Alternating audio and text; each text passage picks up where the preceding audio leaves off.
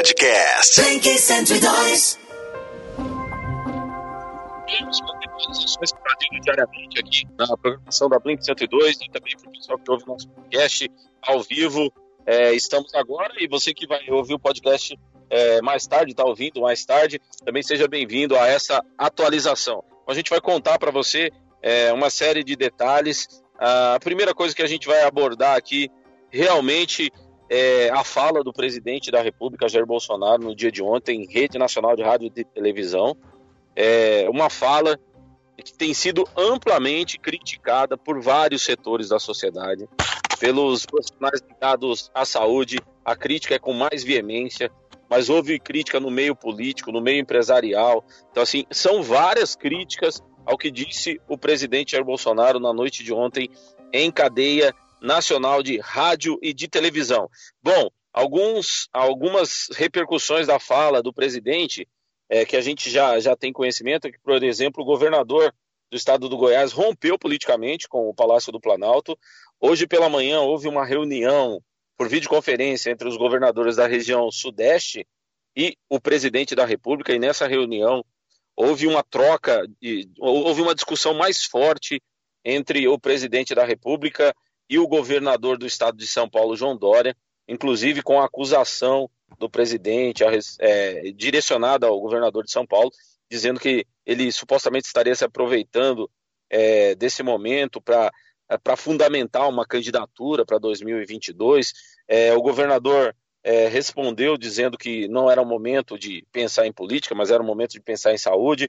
E logo após deu uma entrevista coletiva ratificando a sua posição, lamentando é, a, a, resposta do, do, presidente Jair Bolsonaro nessa, nessa, nessa videoconferência que foi re, realizada logo pela manhã entre os governadores do Sudeste e o presidente da República.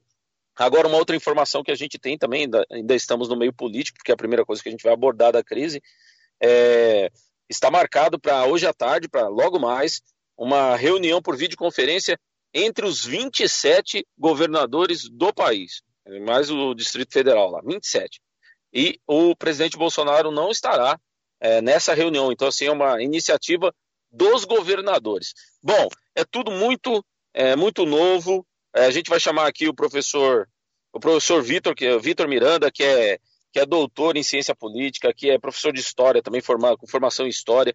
Ele está junto com a gente durante esses dias. Ele é professor doutor na Universidade Federal do Mato Grosso do Sul, a UFMS. A gente agradece gentilmente a volta do, do professor Vitor aqui para a gente tentar entender esses fatos. Alô, professor, tudo bem? Olá, olá, Sami. Olá, pessoal aí do estúdio. Olá a todos os ouvintes. Tudo Muito jóia? Bem.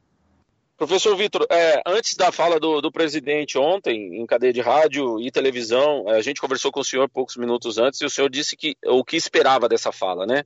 Foi contrário uhum. ao que o senhor esperava, né? Qual é a sua avaliação sobre o que o presidente disse, professor? Bom, eu fiquei perplexo, né, pessoalmente, diante da, da fala dele, e enquanto cidadão eu fico eu, eu fico revoltado, né? Ah, porque não é esse o caminho. Não é esse o caminho, porque nós já temos muita clareza, né? Temos um acúmulo de experiência é, no lidar com essa doença em outros lugares do mundo que deixa muito claro que a gente precisa seguir as recomendações dos especialistas. Somente em lugares onde foi tomadas as rédeas da gestão por parte dos especialistas em saúde pública que a situação foi atenuada. Quando é uma coisa curiosa assim, ah, no, no, meio dos economistas mais sensatos já tem esse debate. Eu circulo um pouco nesse meio, né? Ah, quando os próprios economistas mais sensatos dizem: deixem os especialistas em saúde pública é, virarem protagonistas. Os economistas que criam modelos para tentar a, resgatar a economia, para supostamente, entre aspas, não deixar quebrar a, a economia, eles não têm muito a responder nesse momento.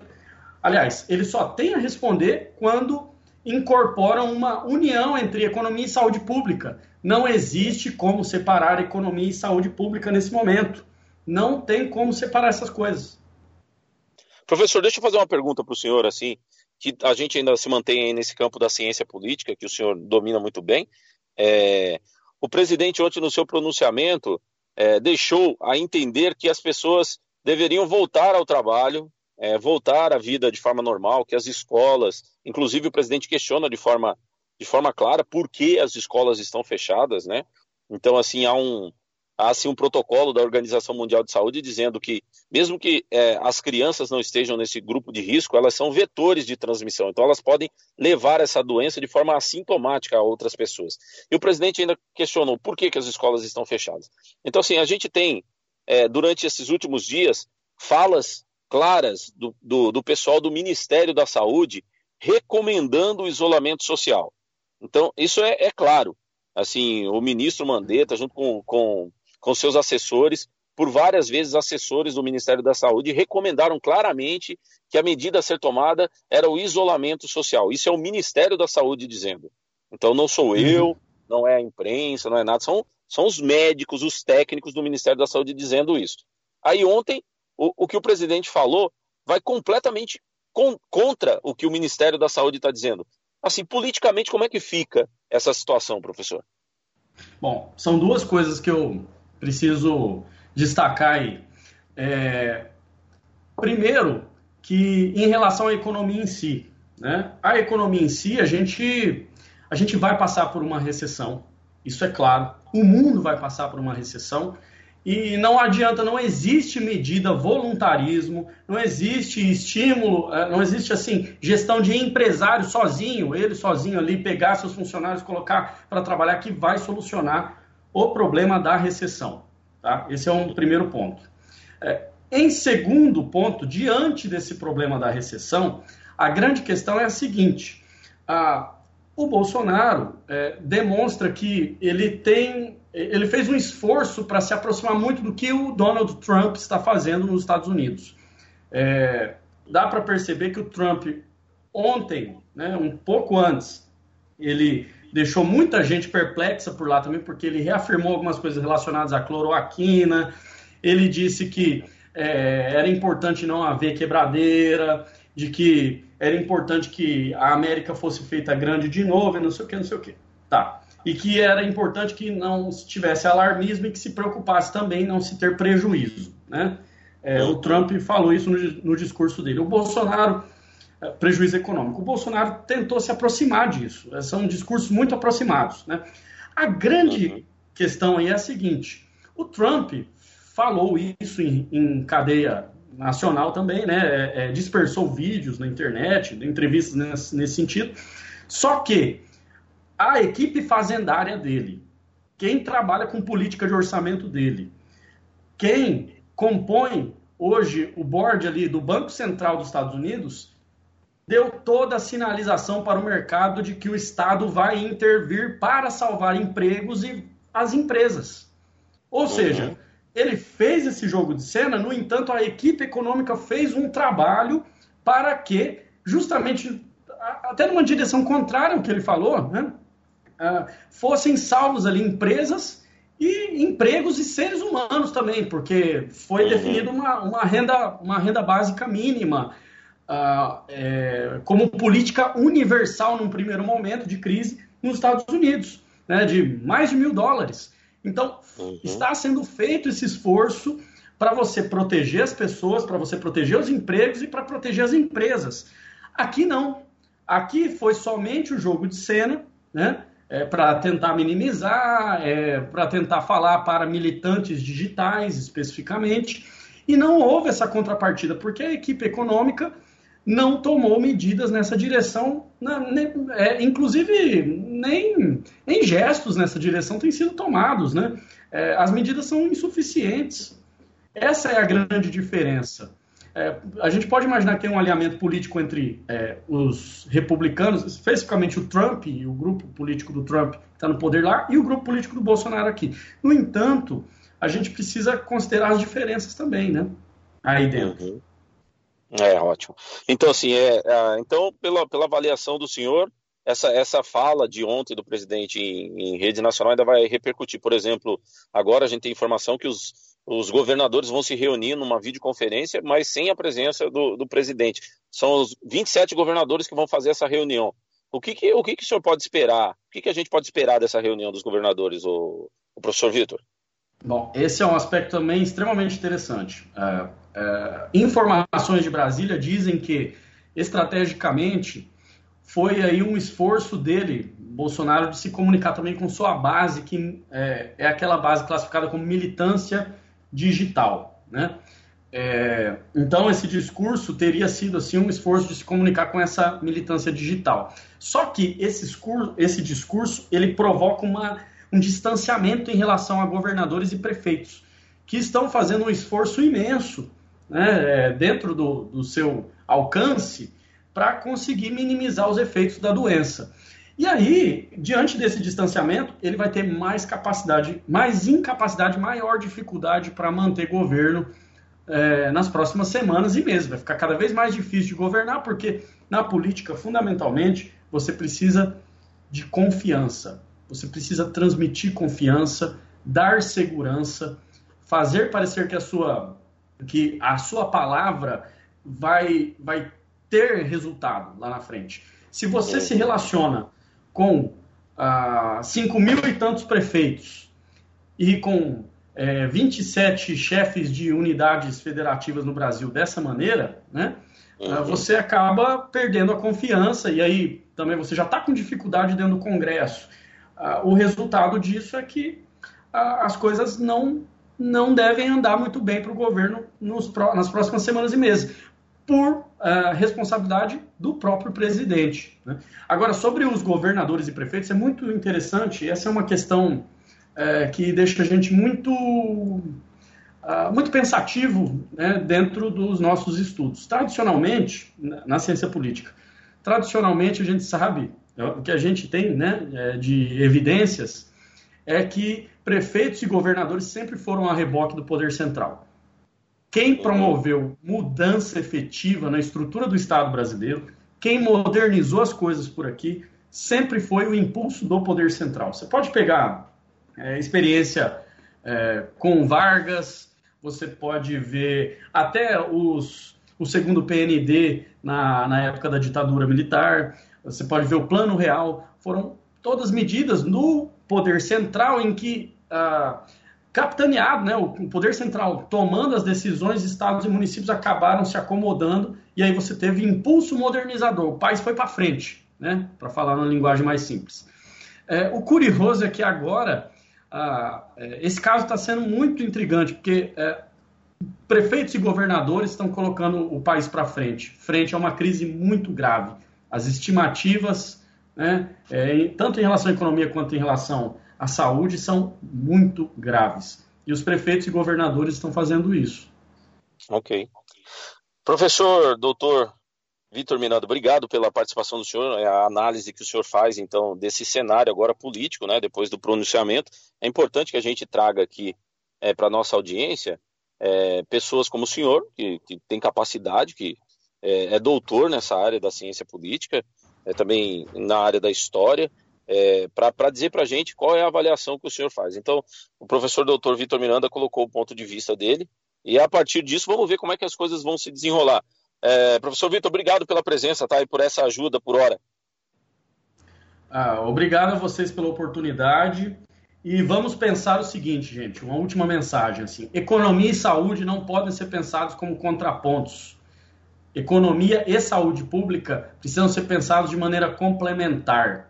A equipe econômica brasileira precisa pensar dessa forma para a gente. Não adianta nem não adianta trocar presidente, nada, se não, não haver uma mudança radical, sabe, de maneira de se pensar a economia em relação ao que está acontecendo. Então, as pessoas passam, sabe, mas as ações de políticas públicas, elas, elas são consolidadas, concretizam e fazem a diferença na vida das pessoas. Então, vamos reclamar para que nós pensemos economia e saúde pública juntos. Tá? Emprego, saúde e empresa precisam todos caminhar juntos. Ok. Muito obrigado, professor doutor Vitor Miranda, é, cientista político, professor na Universidade Federal do Mato Grosso do Sul, que participou com a gente aqui dessa atualização no boletim. Eu vou continuar por aqui contando as novidades para você que está ouvindo a gente ao vivo, Elisa, e para quem está também na nossa linha do tempo lá na nossa timeline em blink102.com.br, ouvindo agora o podcast. Bom, é uma informação internacional. Carmen Calvo, vice-presidente de governo da Espanha, é, testou positivo para coronavírus. Olha, a gente tem a Espanha tem 3.434 mortos e 47.610 casos de coronavírus, com 5.367 pacientes recuperados. Então, esses são os números da Espanha. É, 5.367 pessoas já é, foram recuperadas, que pessoas que estiveram com, com esse vírus estão recuperadas. Uma boa notícia aí que vem da Espanha. Portugal registra agora nesse momento 43 mortos, 2.995 casos de coronavírus e 22 pacientes recuperados. Há outros 16.569 casos não confirmados em Portugal. Uma atualização que vem aqui da Embaixada dos Estados Unidos. O governo americano está orientando que os seus cidadãos deixem o Brasil imediatamente. É um comunicado da é, Embaixada e Consulado dos Estados Unidos no Brasil. A mensagem é direcionada aos cidadãos americanos e também coloca a opção de voos comerciais partindo do Brasil. Então, assim, é um alerta da Embaixada Americana aos cidadãos americanos que vivem aqui no Brasil, de acordo com o aviso de saúde global de nível 4. Aviso de saúde global de nível 4 do Departamento de Estado americano. Os cidadãos dos Estados Unidos que vivem é, nos Estados Unidos devem providenciar retorno imediato, que vivem no Brasil devem é, providenciar retorno imediato para os Estados Unidos, ao menos que estejam preparados para permanecer no exterior por um período indeterminado.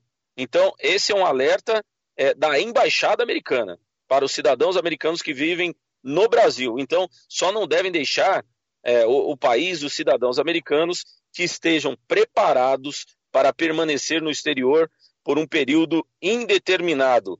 Os analistas que, que viram essa mensagem avaliam que é provável que os, a, os Estados Unidos fechem o seu país para a entrada de qualquer pessoa vindo do exterior, inclusive a partir desse alerta de americanos que vivem aqui no Brasil. Então, a embaixada americana já deu esse aviso de saúde global nível 4 e convidou seus cidadãos que vivem ao Brasil para tomarem os voos de volta aos Estados Unidos o mais rápido possível.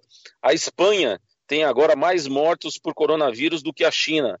Foram mais 700 mortes nas últimas 24 horas. Eles confirmaram mais 443 mortes e 5.522 casos do coronavírus. Então, assim, a Espanha agora também, a Itália já também já tinha ultrapassado é, a China, a Espanha agora também tem mais mortos do que a China. 700 mortes nas últimas 24 horas, muita gente faleceu nas últimas 24 horas na Espanha. Infelizmente, cada vida dessa é uma vida que vai deixar saudade para um monte de outras pessoas e muita gente morrendo realmente na Espanha, o que a gente lamenta muito é, nesse momento. Uma outra informação internacional: o príncipe Charles, herdeiro do trono britânico, está com a Covid-19 e já se encontra isolado na Escócia, tá bom? O Irã confirma 143 mortes, 2.226 casos do coronavírus, elevando o total para 2.077 mortes e 27.077 casos no país. Muito bem. Então a gente tem essas atualizações para esse momento. A gente vai esperar que o Ministério, o Ministério da Saúde tem, tem feito atualizações nas tardes aqui. Então a gente vai esperar a confirmação dos números de mortos ou de infectados aqui no Brasil pelo Ministério da Saúde. Então a fonte vai ser o Ministério da Saúde para que a gente possa passar essas atualizações para quem está ouvindo a gente nesse momento, viu, Elisa Maria? Então, enquanto é, você vai ouvindo aqui essas atualizações da, da Blink 102, a gente convida você a, se puder, a gente está baseando é, o que a gente fala é, na, nos protocolos da Organização Mundial de Saúde. São protocolos da Organização Mundial de Saúde que são repassados pelo Ministério da Saúde. Apesar da fala de ontem do presidente, o Ministério da Saúde, a gente ainda continua com a recomendação do Ministério da Saúde, que é de isolamento social. Ah, o, o, o ministro Mandetta ainda não veio a público para comentar a fala do presidente Jair Bolsonaro, então a gente ainda continua é, com aquela orientação anterior do Ministério da Saúde, que é a orientação que, que vem da Organização Mundial de Saúde nesse caso, que é a de isolamento social, que as pessoas é, se isolem no, nas suas casas, que as pessoas não, não fiquem próximas uma das outras, que elas evitem aglomeração. E a gente tem também uma informação local aqui, Elisa, que o, pre, que o prefeito de Campo Grande é, decretou que o toque de recolher na quinta, sexta, sábado e domingo começará a partir das 20 horas. Atenção, então, nós já estamos vivendo alguns dias um toque de recolher aqui em Campo Grande. Esse toque de recolher é, valia a partir das 22 horas até as 5 horas é, do outro dia. Na quinta, sexta, sábado e domingo, o prefeito vai decretar que esse toque de recolher comece às 8 da noite, às 20 horas, então. Então, portanto, a partir das 20 horas, as pessoas não podem estar circulando nas ruas. E o prefeito disse que quem for pego circulando será encaminhado à delegacia pelas autoridades, pelas autoridades policiais. Então, essa é uma informação que a gente tem localmente. Eu vou repetir: na quinta, sexta, sábado e domingo, o toque de recolher que vigora aqui em Campo Grande há alguns dias começará às 8 da noite, não às, às 10 da noite, como vinha começando. Então, a partir das 8 da noite, ninguém pode estar na rua na quinta, sexta, sábado e domingo. Essas são as atualizações que a gente tem por, essa, por esse momento, Elisa. Eu agradeço muito a você. É, digo aos, aos, nossos ouvintes agora ao vivo e quem está no podcast que a Thaisa não pôde estar aqui nesse momento com a, com a gente ao vivo. Né?